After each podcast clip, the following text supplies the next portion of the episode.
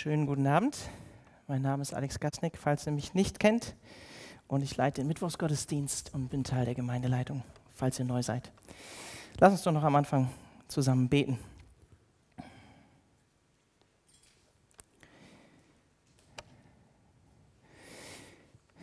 Ja, Gott, wir danken dir dafür, dass du uns in die Gemeinschaft gerufen hast, in die Gemeinschaft und in die Beziehung mit dir durch deinen Sohn Jesus Christus.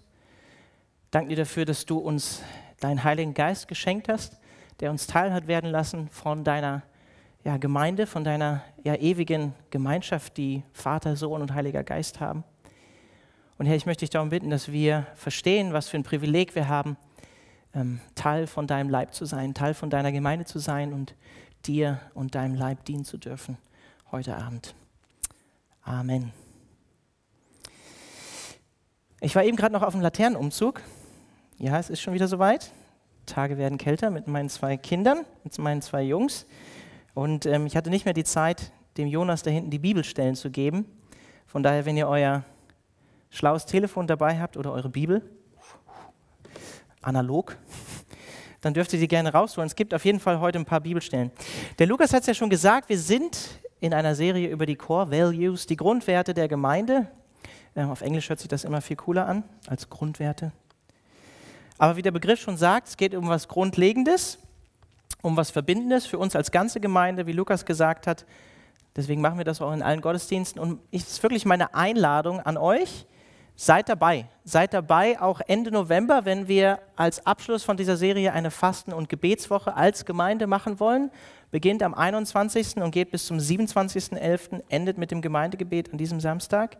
Und es wird jeden Abend ab 18 Uhr die Möglichkeit geben, hier in diesen Saal zu kommen, in den Kinosaal, Gemeinschaft zu haben und gemeinsam zu beten, zusammenzukommen. Und wir werden diese Fasten- und Gebetswoche starten dann um 17 Uhr bei Church at Five, unser englischsprachiger Gottesdienst, am Sonntag, dem 21.11. Und ja, es wird einfach offen sein, ist sowieso immer offen, aber offen für die ganze Gemeinde. Und ihr seid einfach herzlich eingeladen, in diese Fasten- und Gebetswoche mit Lobpreis, mit Anbetung zu starten. Und wir werden im Rahmen des Mittwochsgottesdienstes auch um 19 Uhr hier einen, Gebetsgottesdienst machen ähm, und ich sag mal, den Blick von uns wegwenden. Der November ist ja auch so die Erinnerung an die verfolgten Geschwister weltweit und einen Gebetsgottesdienst für die verfolgte Kirche gestalten. Und ihr seid herzlich eingeladen, Teil davon zu sein, dabei zu sein. Ich habe schon letztes Mal gesagt, ihr findet unsere Grundwerte auf unserer Homepage. Ihr könnt einfach ähm, auf unsere Homepage gehen, ccfreiburg.de, über uns, unser Glaube, Grundwerte.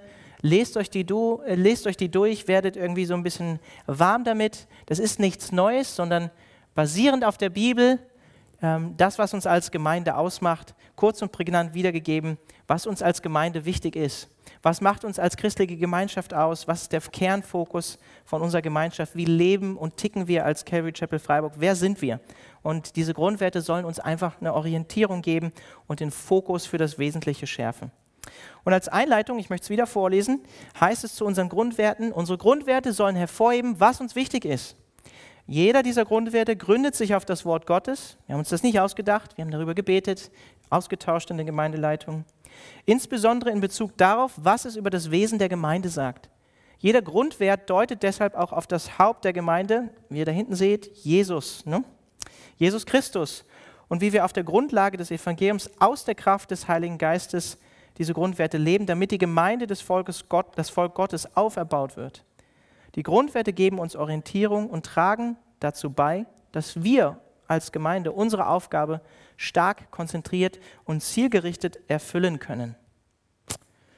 Und die fünf Grundwerte lauten Anbetung, Gemeinschaft, Dienst, Wachstum und das Wirken nach außen. Und wir haben uns letzten Mittwoch ähm, die Anbetung angeschaut. Heute werden wir uns Gemeinschaft und Dienst anschauen. Und ihr seid auch herzlich ähm, eingeladen, euch die Predigten von den anderen Pastoren anzuhören im Rahmen dieser Serie. Wir haben uns da jetzt nicht direkt abgesprochen. Vielleicht geben die euch nochmal so ein bisschen eine andere Perspektive auf die Dinge. Und nächsten Mittwoch wird der Alex Röhm hier im Mittwochsgottesdienst über Wachstum und das Wirken von nach, nach außen predigen. Und wir hatten als Calvary Chapel Freiburg vor ein paar Wochen auch eine Serie über die Mitgliedschaft. Und Ähm, ich habe jetzt die Predigt nicht kopiert oder so, aber ähm, vieles, was ich hier sage, überschneidet sich mit dem, was ich über das gemeinsame Leben als Mitglieder in der Gemeinde gesagt habe. Also ihr findet die Predigt auch online, könnt ihr einfach suchen auf unserer Homepage Gemeinsames Leben als Gemeindemitglieder vom 8.8. Könnt ihr einfach reinhören. Also wie gesagt, heute geht es um Gemeinschaft und Dienst und ich glaube, diese Punkte sind total eng miteinander verbunden. Ähm, und ich finde, das wird wunderbar deutlich im Heidelberger Katechismus. Also, was ist ein Katechismus? Ähm, ein Handbuch zur Unterweisung der, von den Grundfragen des christlichen Glaubens, kommt von Katechein äh, unterrichten. Und da heißt es in der Frage 55, übrigens ne, aus der Reformation, 16. Jahrhundert, da heißt es in der Frage und Antwort 55, und das bringt es exzellent auf den Punkt, das, was ich heute sage, was verstehst du unter der Gemeinschaft der Heiligen? Ne, kommt aus den AGBs, also aus dem apostolischen Glaubensbekenntnis, nicht aus den allgemeinen Geschäftsbedingungen. Gemeinschaft der Heiligen. Erstens, alle Glaubenden haben als Glieder Gemeinschaft. Alle Glaubenden haben als Glieder Gemeinschaft an dem Herrn Christus und an all seinen Schätzen und Gaben. Also hier sehen wir die Verbindung von Gemeinschaft und Gaben. Das ist der Grundwert 2, ne? Gemeinschaft. Und zweitens, darum soll auch jeder seine Gabe willig und mit Freuden zum Wohl und Heil der anderen gebrauchen. Also der Dienst, der von diesen Gaben, die wir von Christus haben, kommt. Grundwert 3. Der Dienst an der Gemeinschaft. Der zweite Grundwert, den wir uns heute anschauen, Gemeinschaft. Und zudem heißt es ausführlicher, wir haben ja immer wieder so Unterpunkte dann zu diesem Grundwert. Da heißt es ausführlicher, wie gesagt, ihr findet ihr auf unserer Homepage zur Gemeinschaft. Wir haben eine offene und warme und einladende Atmosphäre. Wird wieder kälter. Zum Glück ist die Heizung an. Hier ist es immer kalt im Winter und heiß im Sommer in diesem Saal. Aber das ist nicht mit der Atmosphäre gemeint oder mit der warmen Atmosphäre. Wir haben eine offene, warme und einladende Atmosphäre, in der wir die Gemeinschaft miteinander genießen, wenn wir uns wöchentlich versammeln. Zweitens, wir möchten, dass jedes Mitglied durch seine Kleingruppe mit der gesamten Gemeinschaft verbunden ist, damit die Gemeinschaft wächst und darin auch Fürsorge und Liebe sichtbar wird, weil wir zur Ehre Gottes leben. Und drittens, wir legen großen Wert darauf, die Ehen und Familien in der Gemeinde zu stärken und unsere Kinder und Jugendlichen zur nächsten Generation treuer Christen zu erziehen. Ich möchte am Anfang einfach nochmal so grundlegend was zum Thema Gemeinschaft sagen, wenn wir, jetzt, wenn wir jetzt über Gemeinschaft nachdenken und da ein bisschen in die Tiefe gehen, weil ich glaube, das ist wichtig. Und das wird ein bisschen viel Zeit einnehmen. Ich werde viel über Gemeinschaft sagen und eher weniger über den Dienst, aber ich werde am Ende auch was dazu sagen. Und ich werde auch einige Bibelstellen euch mit einigen Bibelstellen euch beschießen heute. Also, ich glaube, das Wesen von Gemeinschaft sehen wir in Gott selbst. Gott selbst offenbart sich Schritt für Schritt in der Bibel als ein dreieiniger Gott, als eine Trinität. Also Vielfalt in Einheit, das liegt in Gott. Gott ist ein dreieiniger Gott, Vater, Sohn und Heiliger Geist. Und ich glaube, das ist wichtig. Gemeinschaft ist in Gottes Wesen und seinem Sein, das, was er ist, verwurzelt. Gott selbst ist eine Einheit in ewiger Gemeinschaft. Und als Geschöpfe gerade als Menschen sind wir als Ebenbilder von dieser Gemeinschaft geschaffen. Wir reflektieren in dieser Welt, ob wir es wollen oder nicht, Gottes Wesen. Der Mensch selbst, wir, sagt die Bibel, sind als, als ein Körper geschaffen und als ein Geist oder Seele. Manche deuten das dreifach, manche zweifach, also Körper und Geist oder Körper und Seele oder Körper, Seele und Geist. Und dennoch sind wir als Menschen eine Einheit. Wir werden eines Tages auch nicht in irgendwelchen geistlichen Körpern durch die Gegend schweben, sondern wir werden physisch in einem neuen Leib, wie Jesus auferstanden ist, ebenso auferstehen. Und Gott schafft auch Mann und Frau, die gegensätzlich sind. Also meine Frau und ich sind ziemlich gegensätzlich, aber Gegensätze ziehen sich ja meistens bekannterweise an. Ne? Und dennoch sind sie eine wunderbare Einheit und ergänzen einander, Mann und Frau. Sie werden ein Fleisch in der Ehe. Und es beschreibt ein Stück weit vielleicht auch so diese Beziehung, die der Vater mit dem Sohn hat. Und dennoch sind sie eins. 1. Korinther 11, Vers 3. Und aus diesem Ehebund, den Mann und Frau miteinander schließen, entsteht wieder was? Neues Leben. Kinder gehen daraus hervor, eine Familie kann daraus entstehen und gegründet werden. Und das zeigt so ein bisschen wahrscheinlich dieses Verhältnis, auch wenn es die Bibel nicht direkt sagt, aber wir können es auch in Bezug setzen, des Heiligen Geistes in Bezug auf den Vater und den Sohn, die Kinder in Bezug auf ihre Eltern. Und auch die Gemeinde, wir, die wir heute Abend hier sind, reflektieren Gottes Wesen als eine Einheit, als sein Leib in Vielfalt aus verschiedenen Nationen, verschiedenen Sprachen, verschiedenen Hintergründen, ob Jude oder nicht Jude. Wir sind ein Leib, ein Körper mit unterschiedlichen Körperteilen, Funktionen und gehören dennoch untrennbar zusammen, weil wir, wie 1. Korinther 12 sagt, eben ein Leib sind. Und in diesem Zusammenhang ist es mir einfach wichtig, vorher auch zu sagen, dass wir diese Gemeinschaft, die Gott uns schenkt, dass wir die nicht erzwingen müssen oder irgendwie erst noch kreieren müssen, sondern der Heilige Geist hat diese Gemeinschaft geschaffen, er hat sie möglich gemacht und er erhält sie auch. Gott schenkt das. In 1. Korinther 12, Vers 12 bis 13 und Vers 27, ich lese aus der Schlacht, da heißt es, denn gleich wie der Leib einer ist und doch viele Glieder hat, alle Glieder des einen Leibes aber, obwohl es viele sind, als Leib eins sind, so auch Christus oder der Christus. Denn wir sind ja alle durch einen Geist, den Heiligen Geist, in seinen Leib hineingetauft worden. Ob wir Juden sind oder Griechen, Knechte oder Freie, wir alle sind getränkt worden mit seinem Geist. Ihr aber seid der Leib des Christus. Ihr aber seid des Leib, der Leib des Christus. Und jeder ist ein Glied daran nach seinem Teil. Wenn wir uns den Kontext, den Zusammenhang vom 1. Korintherbrief, Kapitel 12 anschauen, dann geht es natürlich da primär um die Gaben, die der Heilige Geist schenkt, auch wenn Paulus hier allgemeiner vom Leib Christi spricht, der durch jedes einzelne Glied ergänzt wird. Er spricht von verschiedenen Geistesgaben, Begabungen, Ämtern in der Gemeinde, Personen und auch Berufungen. Und all diese unterschiedlichen Segnungen dienen der Gemeinde mit einem Ziel zur Auferbauung und Einheit der ganzen Gemeinschaft, der ganzen Gemeinde. Dazu kommen wir dann noch im dritten Grundwert. Aber der Heilige Geist ist nicht nur derjenige, der der Gemeinde verschiedene Gaben schenkt oder Gaben geschenkt hat, sondern er ist auch derjenige, der die Gemeinde überhaupt erst geschaffen hat. Wir haben das auch in der Apostelgeschichte gesehen am Sonntag, nämlich Apostelgeschichte 2, Pfingsten, das Pfingstfest, die Geburtsstunde sozusagen der Gemeinde durch den Heiligen Geist. Wir sprechen ja auch davon, dass jemand durch den Heiligen Geist zu neuem Leben geboren wird. Wenn jemand nicht aus Wasser und Geist geboren wird, sagt Jesus. Wir müssen von neuem geboren werden. Das ist die geistliche Wiedergeburt, die der Heilige Geist schenkt, die wir brauchen, um geistliche Wahrheiten zu erkennen. Der natürliche Mensch ohne den Heiligen Geist erkennt dies nicht. Er ist dafür blind, verblendet. Und das ist wichtig vorab zu sagen, wenn wir von Gemeinschaft sprechen, denn christliche Gemeinschaft heißt Gemeinschaft durch und in Jesus Christus. Es gibt keine christliche Gemeinschaft, die mehr oder weniger wäre als das.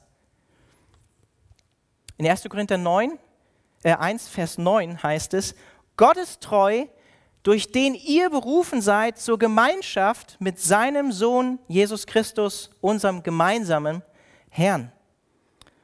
Und der Apostel Johannes schreibt in 1. Johannes 1, Vers 1 bis 4, was von Anfang an war, was wir gehört haben, was wir mit unseren Augen gesehen haben, was wir angeschaut und was unsere Hände betastet haben, Jesus Christus, vom Wort des Lebens, und das Leben ist erschienen, Jesus ist gekommen als wahrer Mensch, und wir haben gesehen und bezeugen und verkündigen euch das ewige Leben, das bei dem Vater war und uns erschienen ist. Und dann heißt es, ganz wichtig, und was wir gesehen und gehört haben, das verkündigen wir auch euch, liebe Geschwister, damit auch ihr Gemeinschaft mit uns habt. Und unsere Gemeinschaft ist mit dem Vater und mit seinem Sohn Jesus Christus. Und dies schreiben wir euch, damit eure Freude vollkommen sei. Das heißt, in dieser Gemeinschaft, die Jesus Christus geschenkt hat, die durch den Heiligen Geist möglich geworden ist, die wir mit Jesus Christus haben, wird diese Gemeinschaft, die wir jetzt hier gerade zum Beispiel haben, erst möglich. Dadurch wird unsere Freude erst vollkommen. Nicht wir schaffen die christliche Gemeinschaft, sondern Gott hat sie bereits gestiftet. Und ihr wisst, oder manche von euch wissen, wenn ich was zum Thema Gemeinschaft gerade sage, dann erwähne ich häufig Dietrich Bonhoeffer und sein Buch gemeinsames Leben. Ich kann nur empfehlen, es zu lesen. Ähm, ich finde es einfach faszinierendes Buch, ähm, kurzes Buch und trotzdem so tief. Gerade auch mit der Geschichte, die mit Dietrich Bonhoeffer verbunden ist, als jemand, der ja, kurz vor seinem Tod, vor der Hinrichtung durch die Nazis, ja selbst der christlichen Gemeinschaft entzogen worden ist. Nämlich und auch drei, ich glaube zwei, drei Jahre selbst in verschiedenen Gefängnissen war bevor er dann letztlich hingerichtet wurde. Und er hat dieses Buch vorher geschrieben. Aber er sagt Folgendes über das, was ich gerade gesagt habe, dass wir diese Gemeinschaft nicht schaffen müssen. Er sagt, wer sich das Bild einer Gemeinschaft erträumt, der fordert von Gott, von dem anderen und von sich selbst Erfüllung. Er tritt als ein Fordernder in die Gemeinschaft der Christen, richtet sein eigenes Gesetz auf und richtet die Brüder, könnte auch Geschwister einsetzen, und Gott selbst. Er tut, als habe er erst die christliche Gemeinschaft zu schaffen, als solle sein eigenes Traumbild die Menschen verbinden. Was nicht nach seinem Willen geht, das nennt er Versagen in der christlichen Gemeinschaft. Wo sein Bild zunichte wird, sieht er die Gemeinschaft zerbrechen. So wird er zum Verkläger seiner Brüder dann zum Verkläger Gottes und zuletzt zu dem verzweifelten Verkläger seines Selbst. Weil Gott den einzigen Grund unserer Gemeinschaft schon gelegt hat, weil Gott uns längst, bevor wir in das gemeinsame Leben mit anderen Christen eintraten, mit diesen zu einem Leibe zusammengeschlossen äh, worden sind in Jesus Christus. Darum treten wir nicht als die Fordernden, sondern als die Dankenden und Empfangenden in das gemeinsame Leben mit anderen Christen ein. Weil Gott bereits die christliche Gemeinschaft geschaffen hat, treten wir nicht mit einer fordernden Haltung oder als Ankläger von unseren Geschwistern in der Gemeinde auf, sondern wir danken Gott zunächst einmal für das, was er uns geschenkt hat, dass er diese Gemeinschaft möglich gemacht hat. Und dann sagt er weiter, christliche Gemeinschaft oder Bruderschaft ist nicht ein Ideal, was wir zu verwirklichen hätten, sondern es ist eine von Gott in Christus geschaffene Wirklichkeit. Eine geistliche Wirklichkeit, an der wir teilhaben dürfen. Je klarer wir diesen Grund und die Kraft und die Verheißung aller unserer Gemeinschaft allein an Jesus Christus erkennen, lernen, desto ruhiger, entspannter lernen wir auch über unsere Gemeinschaft zu denken für, und für sie zu beten und für sie zu hoffen. Ich sage es nochmal, des, desto ruhiger lernen wir auch über unsere Gemeinschaft zu denken und für sie zu beten und zu hoffen. Okay? Keine Gemeinschaft ist perfekt.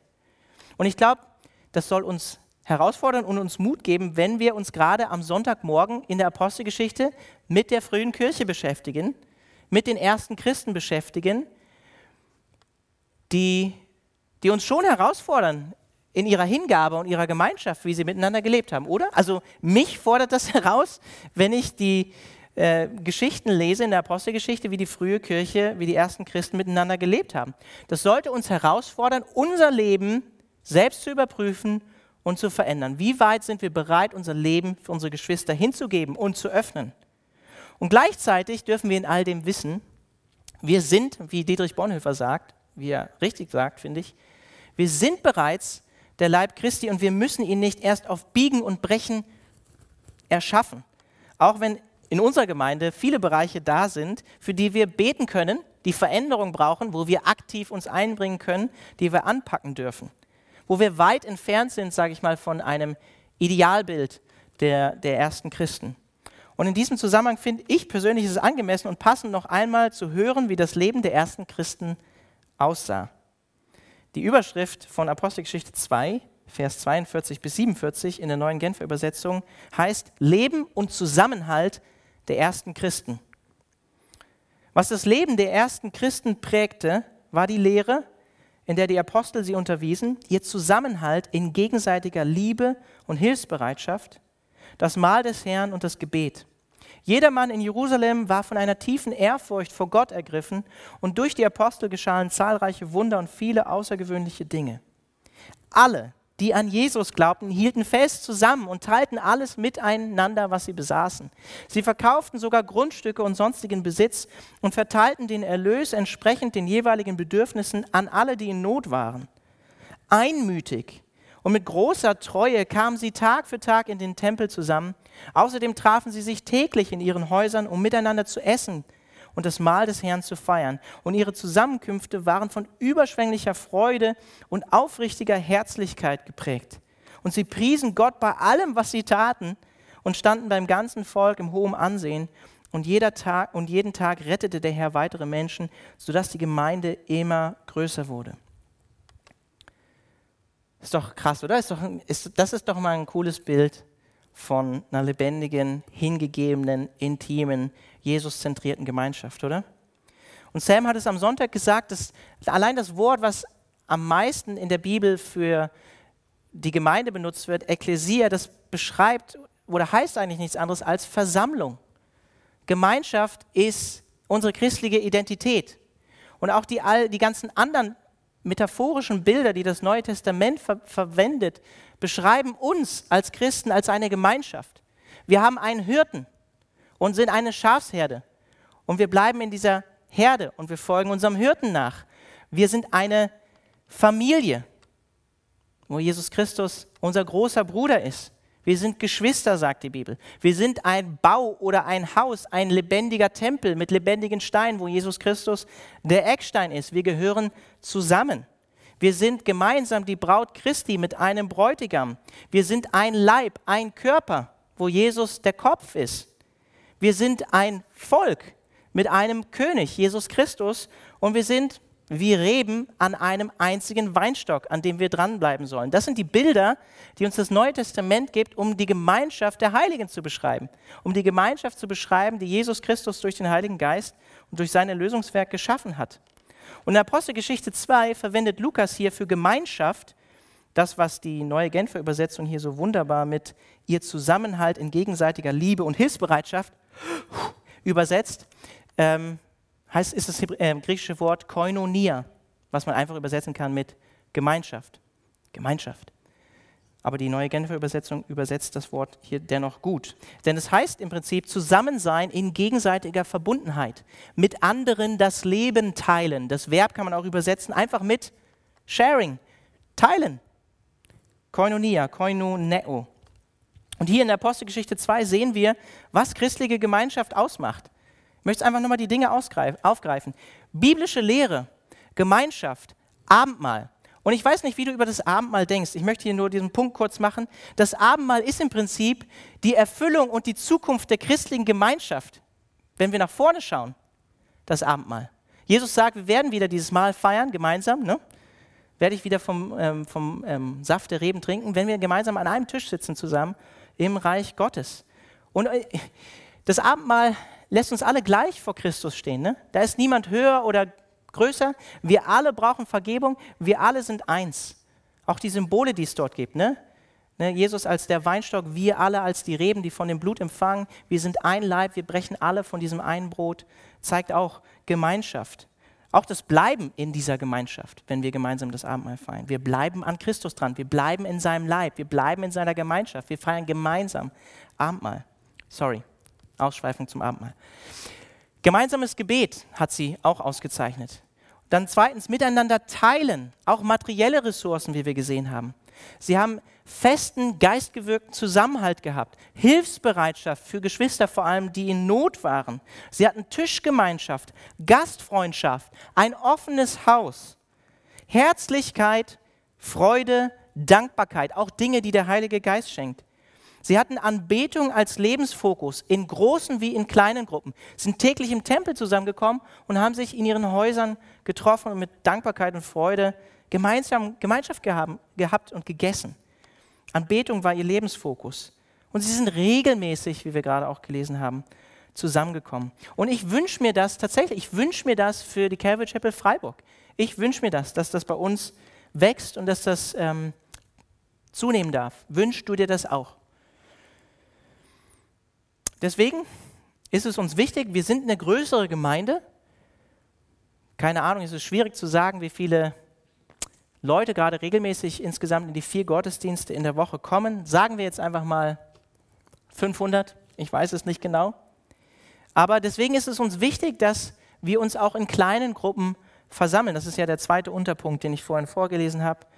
Auch vor allen Dingen auch aufgrund unserer Größe als Gemeinde auch wenn Hauskreise, Kleingruppen generell wichtig sind. Aber wir wollen, dass jeder, der Teil der Calvary Chapel Freiburg ist, nicht nur Gemeinschaft im Großen hat. Ich meine, wir sind hier der kleinste Gottesdienst am Mittwoch. Da kann man auch gut so Gemeinschaft haben. Wir werden nachher auch noch Gemeinschaft haben drüben im Heimathafen. Dass wir nicht nur Gemeinschaft im Großen haben, im Gottesdienst, sondern auch im Kleinen.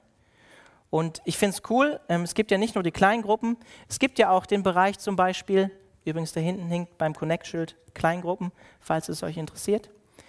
Ähm, könnt ihr gerne nachher drauf zukommen. Es gibt ja auch jetzt die Männerarbeit zum Beispiel für junge Männer hier, wo man auch in einer Kleingruppe sich alle zwei Wochen versammelt. Oder es gibt zum Beispiel für alle auch den Mentoring-Bereich, Jüngerschaft, wo wir eins zu eins mit jemandem vielleicht enger unterwegs sind, der einfach schon erfahrener ist, der schon weiter ist im Leben als wir. Auch eine gute Möglichkeit, im Kleinen Gemeinschaft zu haben. Und wenn du regelmäßig in die Calvary Chapel Freiburg, Freiburg kommst, noch keine Kleingruppe hast, noch nicht gejoint bist in eine kleine Gemeinschaft, dann do it. Werde Teil von einem Hauskreis. Sprich mich, sprich uns nach dem Gottesdienst an. Fester Zusammenhalt und Gemeinschaft wächst im Kleinen wie auch im Großen. Das heißt, wir kommen in den Gottesdienst regelmäßig. Jetzt zum Beispiel am 13.11. gibt es auch wieder einen Wohnzimmerabend in der Wiesenthalstraße 29, in der W29. Da seid ihr auch herzlich zu eingeladen. Wir haben Gemeindefeste. Wir haben auch am 13.11. hier, wenn ihr Mitglieder seid oder Mitglieder werden wollt, um 10 Uhr hier im Saal unser Mitgliedertreffen. Wir haben das junge Erwachsenentreffen, was gestartet ist. Wir haben den Heimathafen drüben, um Gemeinschaft zu haben. Wir haben Team-Events. All diese Dinge, die in der Gemeinde stattfinden, wo Gemeinschaft auch möglich ist. Und in all dem wollen wir uns an dem Liebesgebot von Jesus oder an dem Liebesgebot von Jesus ausrichten, aus Johannes 13. Wir wollen Fürsorge und Liebe füreinander haben. Wir wollen einander lieben, so wie er uns geliebt hat. Wie hat uns Christus geliebt? Mit einer Opferbereitschaft, mit einer Selbstlosigkeit, mit einer Hingabe. So wollen auch wir miteinander umgehen. An dieser Liebe wollen auch wir erkannt werden als diejenigen, die zu Jesus gehören und ihm nachfolgen. Und diese Liebe, die Liebe Jesu, ausgegossen durch den Heiligen Geist in unsere Herzen, das soll unsere Gemeinschaft prägen. Diese Liebe soll in unserer Gemeinschaft sichtbar werden. Und wir können das nur bedingt produzieren. Wir können es eigentlich gar nicht produzieren. Gott muss das auch schenken. Und in diesem Sinne, wir wollen aus dieser Liebe heraus auch einander dienen, wenn wir gleich dann oder später noch zum dritten Grundwert Dienst kommen. Das fließt aus der Liebe, die Christus uns bereits gegeben hat. Und wir wollen offen sein für alle Menschen.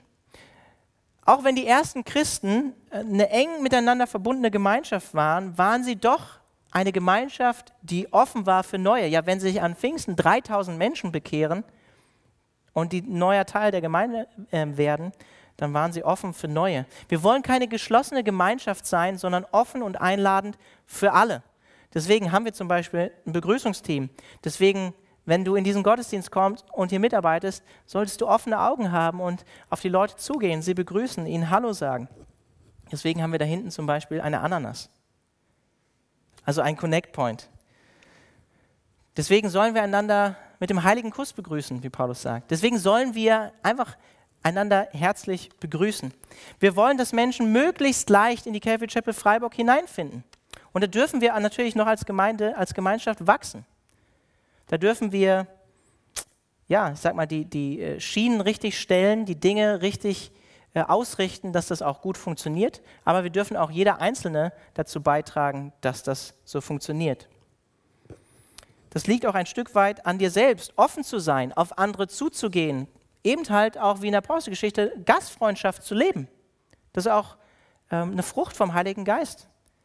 Offenes Haus zu haben, Leute einzuladen, dein Leben auch persönlich anderen zu öffnen, nicht nur introvertiert zu sein. Das heißt nicht, dass man Best Friend mit jedermann in der Gemeinde sein muss oder kann. Das wäre, glaube ich, auch wieder eine falsche Erwartung, die wir an die Gemeinde herantragen. Oder wenn wir die Erwartung hätten in einer Gemeinde, wo 500 Leute in den Gottesdienst in der Woche kommen, dass ich alle kenne. Das wird kaum funktionieren. Und dennoch sollten wir danach streben. dennoch sollten wir danach streben, Leute zu kennen, besser kennenzulernen, in die Gemeinschaft hineinzufinden, die ganze Gemeinde sehr gut zu kennen. Wir sollten eine Bereitschaft haben, eine Offenheit, unser Leben zu öffnen. Und ich glaube, die Bibel, wenn wir über Gemeinschaft reden, das soll mein letzter Punkt, so offen sein und Gemeinschaft sein, ähm, die warnt uns nicht ohne Grund davor, dass wir achtsam sein sollen, mit wem wir unsere Zeit verbringen, mit wem wir Gemeinschaft haben. Denn das wird uns prägen, zum Guten wie zum Schlechten. Wenn du als Christ gar keine Gemeinschaft mit Christen hast und diese Gemeinschaft meidest, wird es schwierig für dich werden, im Glauben dran zu bleiben. Bin ich mir sicher. Also wir wollen offenherzig sein für alle Menschen. Familienfokus, Ehe, Kinder, Jugendliche. Das war der letzte Punkt zur Gemeinschaft. Wir wollen als Calvary Chapel Freiburg einen Familienfokus an den Tag legen. Ich persönlich, für mich, als ich, ich glaube, das war vor zwei Jahren wieder durchs Jesaja-Buch gelesen habe, ist mir ein Vers gekommen von Hiskia, den ich einfach für mich so als, als Vater gerade passend finde. Jesaja 38, Vers 19. Der Vater erzählt den Kindern von deiner Treue. Das will ich machen. Da will ich treu sein als, als Papa. Ja, ich bin ja nicht nur Pastor hier mit in dieser Gemeinde und, und lehre von hier das Wort Gottes, sondern meine erste Berufung ist, meine Kinder im Glauben zu erziehen. Der Vater erzählt den Kindern von deiner Treue. Und natürlich gibt es da auch Verse im Alten Testament, 5. Mose, Kapitel 6 oder Kapitel 11 oder Epheser 6, Vers 4. Definitiv ein Punkt, in dem wir, in dem wir als Gemeinschaft in den nächsten Jahren wachsen wollen, aber auch schon vieles stattfindet. Die Kindergottesdienste zum Beispiel am Sonntagmorgen, die Echtzeit, das Sola zum Beispiel, die Royal Ranger Arbeit. Meine zwei Jungs ähm, gehen jetzt zum Beispiel zu den Entdeckern, ja, ab vier Jahre. Richtig cool. Am Freitag sind sie immer dabei bei den Royal Rangern. Oder der biblische Unterricht. Ähm, das sind alles Dinge, die in der Gemeinde schon stattfinden, wo, wo es um den Bereich Jugend und Kinder geht. Und wir suchen aktuell, einfach um es nochmal zu sagen, wir suchen aktuell auch einen Jugenddiakon. Und das spielt bei uns als Gemeinde auch so ein bisschen die Gebäudesituation hinein, weil wir einfach für die Kindergottesdienste, die wir am Sonntagmorgen haben, und die Echtzeit findet auch in unseren anderen Räumlichkeiten statt, äh, in der W29, da sind wir so als Gemeinde ein bisschen durch die Räumlichkeiten eingeschränkt und verhindert. Deswegen machen wir uns auch Gedanken über unsere Gebäudesituation. Wir haben zu wenig Platz. Und wenn wir in diesem Zusammenhang die letzten 70 Jahre in unserer Gesellschaft anschauen, sehen wir einen deutlichen Zerfall von Gemeinschaft im Bereich der Familie. Wir erleben eigentlich im Prinzip aktuell einen ideologischen Angriff auf die klassische Familie, wie sie die Menschheit seit Jahrtausenden kannte. Vater, Mutter, Kinder. Und ich glaube, das verwundert nicht, das verwundert nicht, denn der Angriff vom Widersacher, der erste Angriff war die, die, der Angriff auf die Einheit von Mann und Frau und natürlich auch Gott, die Gemeinschaft mit Gott, aber die, der Angriff auf Mann und Frau, einen Keil dazwischen zu treiben und somit ein Angriff auch auf die Familie. Genesis 3. Die Gemeinschaft, die Gott gestiftet hatte, da ist der Teufel zwischengekommen. Und dieses konservative, nenne ich es mal in Anführungszeichen, Familienbild, das soll von oben dekonstruiert werden. Ich, ich, nenne nur das, ich will hier nicht abschweifen, aber ich nenne nur das Stichwort Gender Mainstreaming in diesem Zusammenhang. Oder wie ich finde, ich bin immer wieder schockiert von der schamlosen Werbung von unseren Steuergeldern finanziert, von der Bundeszentrale für gesundheitliche Aufklärung, wo ich mir manchmal denke, hey, wenn mein fünfjähriger Junge hier vor diesem Plakat an der Bushaltestelle steht, muss das sein? Irgendwie zwei Männer, die sich in die Hose greifen oder so? Ich muss ihn nochmal schreiben, der BZGA. Oder Google-Werbung, auch an der Bushaltestelle, mit einem Mann, der Frauenkleider trägt. So, muss das sein? Muss das schon unsere. Das ist ideologisch. Oder die von 1960 angestiegene Scheidungsrate in Deutschland von 10,66 Prozent bis 2005 von 10 Prozent auf 51,92 Prozent gestiegene Scheidungsrate in Deutschland, laut dem Statistischen Bundesamt. Ist leicht wieder gesunken seit 2005 übrigens auf ca. 40 Prozent, ich glaube 38 Prozent. Aber was dazu führt, dass Kinder und Jugendliche nicht mehr in, den in dem Rahmen aufwachsen, der für sie optimal wäre, und das wäre eine funktionierende, eine heile, eine liebevolle, funktionierende Ehe. Und ich selbst weiß, wovon ich rede, denn ich bin Scheidungskind. Meine Eltern haben sich mit 16 scheiden lassen. Kinder und Jugendliche in der Nachfolge Jesu innerhalb der Familie und der Gemeinde zu erziehen, das wird gerade in unserer Zeit, in einer immer mehr entchristlichten Gesellschaft, die wir eigentlich christliche Wurzeln haben, immer wichtiger. Denn der Staat fängt auch an, sich einzumischen. Und deswegen wollen wir Ehen und Familien im Allgemeinen in unserer Gemeinde stärken. Wir wollen diese kleinen Zellen der Gemeinschaft in der Gemeinde stärken. Ein paar abschließende Gedanken zur Gemeinschaft, bevor ich zum Dienst komme. Ich hoffe, ihr könnt noch. Ich glaube, wenn uns eins ähm, Corona und die Maßnahmen gezeigt haben bis jetzt, dann wie essentiell, wie unabdingbar, wie unersetzbar christliche Gemeinschaft ist, oder? Also mir zumindest hat es das neu gezeigt. Und auch wenn neue Medien wie Facebook, Instagram, Twitter, Livestream, wenn das in gewisser Weise ein Segen ist, so ist es auch in gewisser Weise eine große Gefahr. Christliche Nachfolge und Gemeinschaft ist kein persönliches Event vor einem Bildschirm.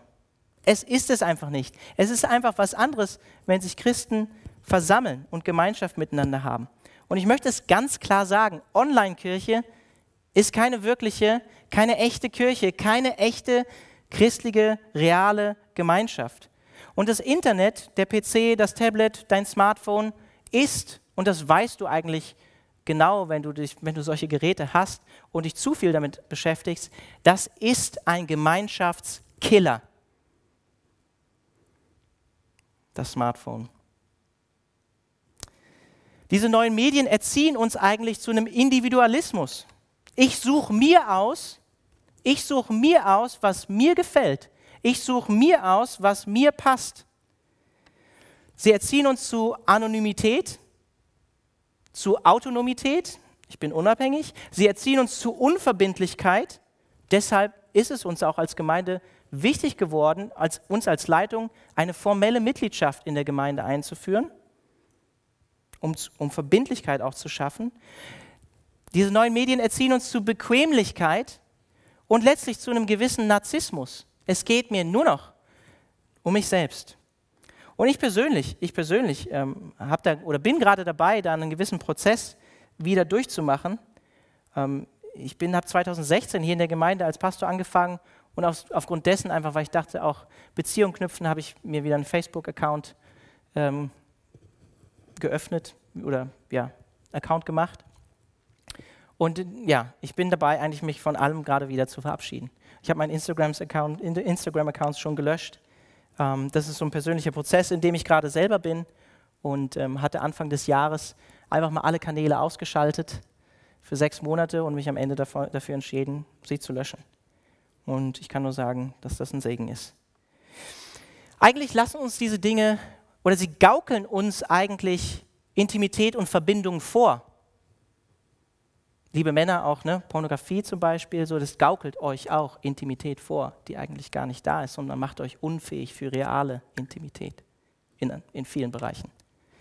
Ähm, Sie gaukeln uns das vor, aber lassen uns eigentlich vereinsamen. Und dabei wissen wir als Christen, dass es, wie Gott schon am Anfang gesagt hat, ne? Genesis 2, Vers 18, dass es nicht gut für den Menschen ist, dass er allein ist.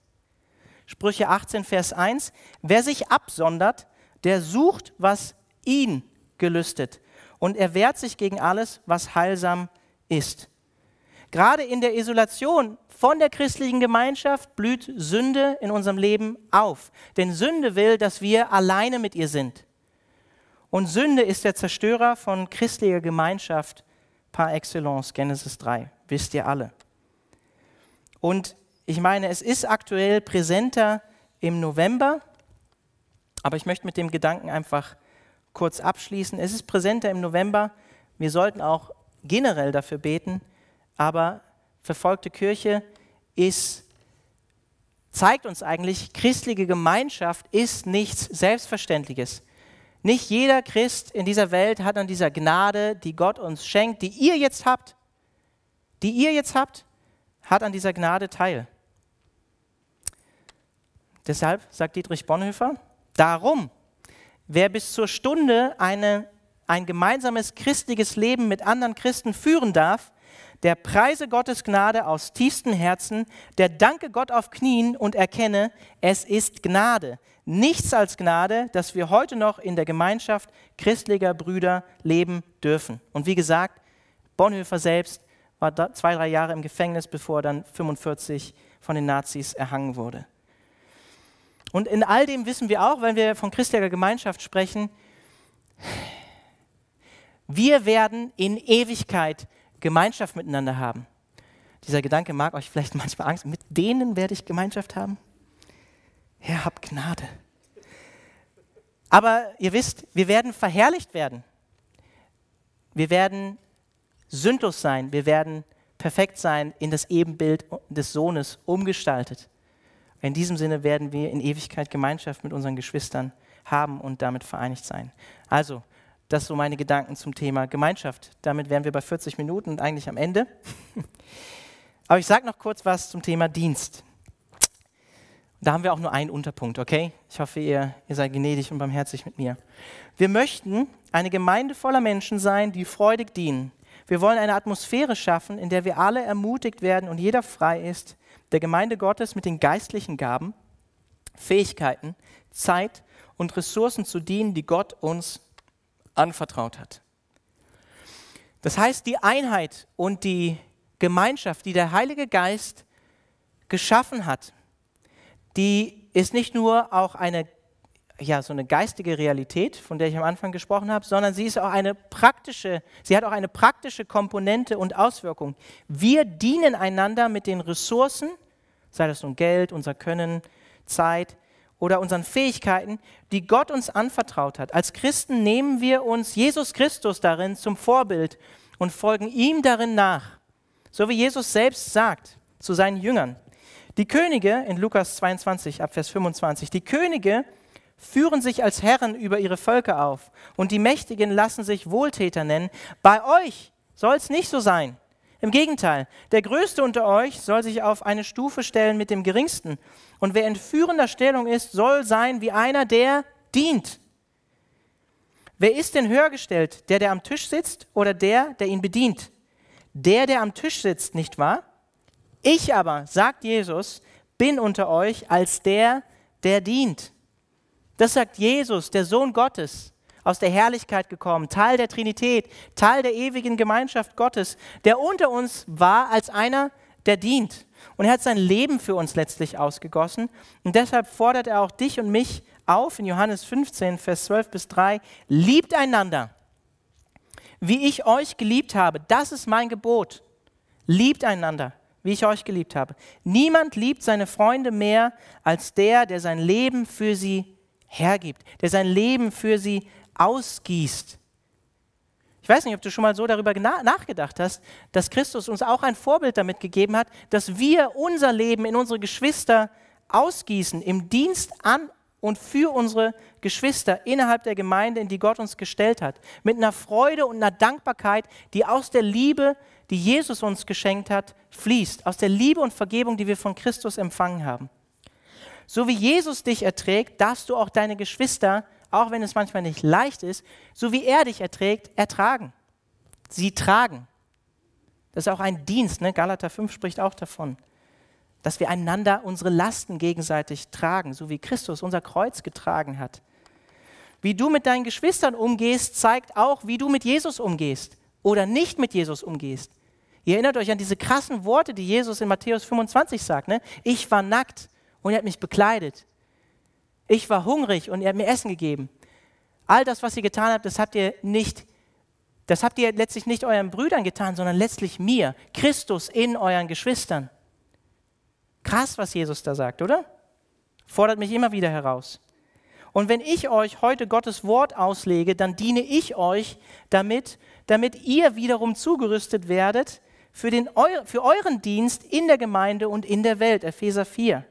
Die Gaben und Fähigkeiten, die Gott euch gegeben hat, die Zeit, eure Ressourcen, auch euer Geld, das, was Gott dir anvertraut hat, das dient letztlich nach christlichem Verständnis nicht dir selbst, sondern sind dir gegeben für schau nach rechts und dann schau nach links, sind dir gegeben für deinen Nächsten. Das hat Jesus uns vorgelebt. Philippa 2, ihr kennt das, ne? Er hat sich selbst erniedrigt. Wir sollen diese gleiche Haltung an den Tag legen. Jeder soll auch auf das Wohl der anderen bedacht sein, nicht nur auf das eigene Wohl. Philippa 2, Vers 4 bis 5. Das ist die Haltung, die euren Umgang miteinander bestimmen soll. Es ist die Haltung, die Jesus Christus uns vorgelebt hat. Das lehrt uns das Neue Testament, dass jeder Christ Teil dieses Leibes ist eine Gabe, eine Aufgabe, eine Begabung, ein Amt, einen Dienst von Gott bekommen hat und jeder wiedergeborene Christ diese Berufung von Gott erhalten hat, sich in den lokalen Leib, in den er gestellt worden ist, einzubringen. Du segnest dich selbst, wie dieses Symbol und Bild, was Gott uns gegeben hat, in der Ehe mit einem Fleisch. Wenn ich meiner Frau etwas Gutes tue, tue ich letztlich mir selbst etwas Gutes. So ist es auch in der Gemeinde. Wir sind ein Leib. Und wenn ich meinem Leib etwas Gutes tue und meinen Geschwistern diene, der Gemeinde diene, dann diene ich letztlich, so egoistisch das klingen mag, mir selbst, weil wir sind eins. Wir sind ein Teil eines Leibes. Und ich persönlich glaube, und ich bin jetzt schon länger Christ, ich habe mich mit 16 bekehrt, auch in der Zeit, wo sich meine Eltern haben scheiden lassen. Es gibt nichts Sinnvolleres, als dein Leben und deine Zeit in das Reich Gottes zu investieren. Das hat Gott schon früh in meinem Herzen bewegt und ich möchte das einfach auch mal so klar sagen und dich damit herausfordern und dich da auch ja, ermutigen, da vielleicht neue Denkmuster, neue Schritte, neue Ideen, Dinge, die vielleicht auch Gott schon in dir bewegt hat, wieder neu aufzugreifen. Es gibt nichts Sinnvolleres, als dein Leben in Gottes Reich zu investieren. Diese Welt wird, wir wollen nicht weltfremd sein, ja, aber diese Welt wird vergehen. Wir nehmen nichts mit. Am Ende werden andere Dinge Ewigkeitswert haben, als die Dinge, die uns die Welt, die, die die Welt vorgaukelt, dass sie wertvoll sind, dass sie einen Wert haben. Am Ende werden andere Dinge ewigen Wert haben. Deswegen, für was lebst du? Paulus sagt es auch in 1. Korinther 15, Vers 58, setzt euch unaufhörlich und mit ganzer Kraft für die Sache des Herrn ein. Ihr wisst ja, liebe Geschwister in Korinth und in Freiburg, dass das, was ihr für den Herrn tut, nicht vergeblich ist. Gott weiß ganz genau, was wir für ihn tun oder nicht tun. Und deshalb so abschließende Gedanken zum Thema Dienst. Heute, leider, auch durch diese auch ein Stück weit geschaffen durch die neuen Medien, tatsächlich, so viel Segen sie auch sind und ich sie in sich selbst auch nicht verteufeln will, die ja diesen Individualismus prägen, die diese Selbstzentriertheit prägen, die diese Konsumhaltung prägen. Heute geht es häufig oft darum, was die Gemeinde mir gibt.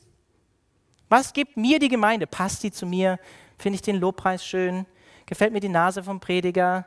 Hat er schöne Schuhe an? Hat er seit drei Jahren die gleichen? Was gibt mir die Gemeinde? Und da wären wir tatsächlich beim Thema wieder von dem, wie wir von der Gesellschaft geprägt werden. Und deshalb glaube ich, es ist nicht bei allen so und wir dürfen in allen Bereichen wachsen. Ich sage nicht, dass wir vollkommen sind, aber deshalb, und das habe ich in den letzten Jahren auch schon festgestellt, gibt es, glaube ich, auch unter anderem so viele Leute, denen es schwerfällt, die sagen, es ist so schwer in die Gemeinde hineinzufinden, weil sie nicht das finden, was sie eigentlich suchen. Sie kommen mit dieser Erwartungshaltung und mit diesem falschen Trugbild, von dem Bonhoeffer eigentlich auch spricht, in die Gemeinschaft und werden zum Richter und zum Verkläger der Gemeinschaft und von letztlich von Gott und letztlich von sich selbst. Damit will ich, wie gesagt, nicht sagen, dass wir vollkommen sind. Wir dürfen in diesem Bereich wachsen als Gemeinde, dass Menschen besser in unsere Gemeinde hineinfinden. Aber unsere Gesellschaft hat uns darauf getrimmt, was mir gegeben wird anstatt zu schauen, was kann ich denn der Gemeinde geben? Mit was hat Gott mich denn gesegnet?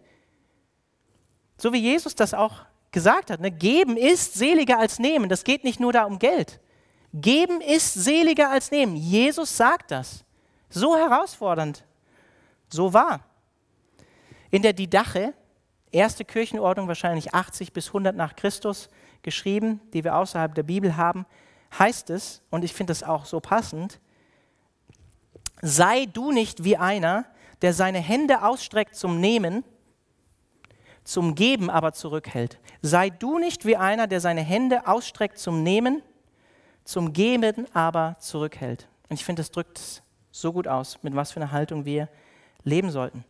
Ich glaube, für viele ist Gottesdienst so eine Art Beobachter-Event geworden. So eine, ja, wir, wir, wir versuchen Kirche möglichst ansprechend zu gestalten und auch, wie gesagt, verstehe mich da nicht falsch, es ist nichts verwerflich daran, ähm, seeker-friendly zu sein für, für Leute. Aber Kirche verkommt gerade vor dem Bildschirm immer mehr zu so einem Beobachter-Event, an dem ich gar nicht wirklich partizipiere und teilnehme. Und es gibt auch Leute, und die geben gerne in die Gemeinde, die geben Geld in die Gemeinde für diejenigen, die den vollzeitlichen Dienst tun.